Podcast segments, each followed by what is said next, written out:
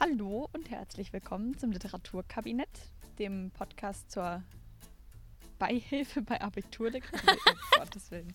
Fängt super an. Ich fange nochmal an. Das kommt in die Bloopers. Okay. Außerdem habe ich deinen Wortlaut übernommen und deine Betonung.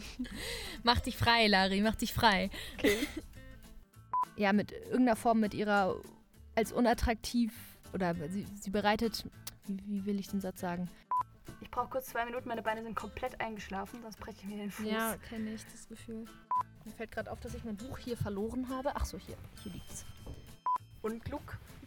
Und zwar ich beschreibt Oh fürchte, er du musst ihn mein ganzes als- Gehampel wieder rausschneiden. Krantlerischen, krantlerisch, ist das ein Wort? Hm. Gut, dann läuft das Band. Und der ist runtergekracht, mein Popschutz. Daraufhin ist Hitler dann am 12.03. tatsächlich mit den deutschen Gruppen in Österreich. Ich habe schon wieder Gruppen gesagt.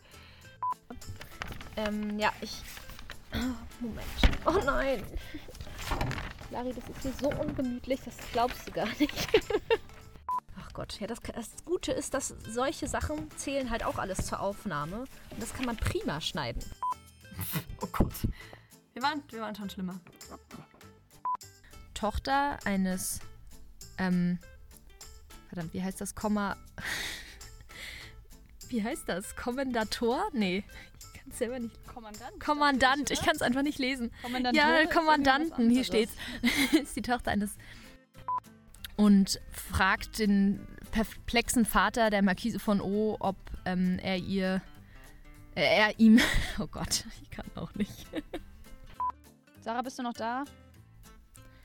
Schon, schon ein bisschen. Es, es klingt. Toll. Ich bin noch da. Hörst du mich?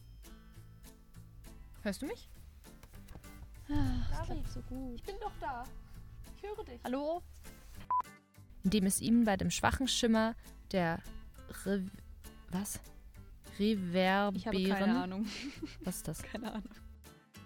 Seite 18. Er, die Markise beantwortete mit einer eigener. Nochmal von vorne. Sophie von La Roche wird heute als die erste deutsche Berufsschriftstellerin. Sophie von La Roche wird heute als die erste deutsche Berufsschrift. Berufsschrift ich kann das Wort nicht sagen. Sophie von La Roche wird heute als die erste deutsche Beruf, Berufsschriftstellerin und als Herausgeberin und Autorin der ersten deutschen Frauenzeitschrift. Alter. Wer richtig. Re ja, warte mal.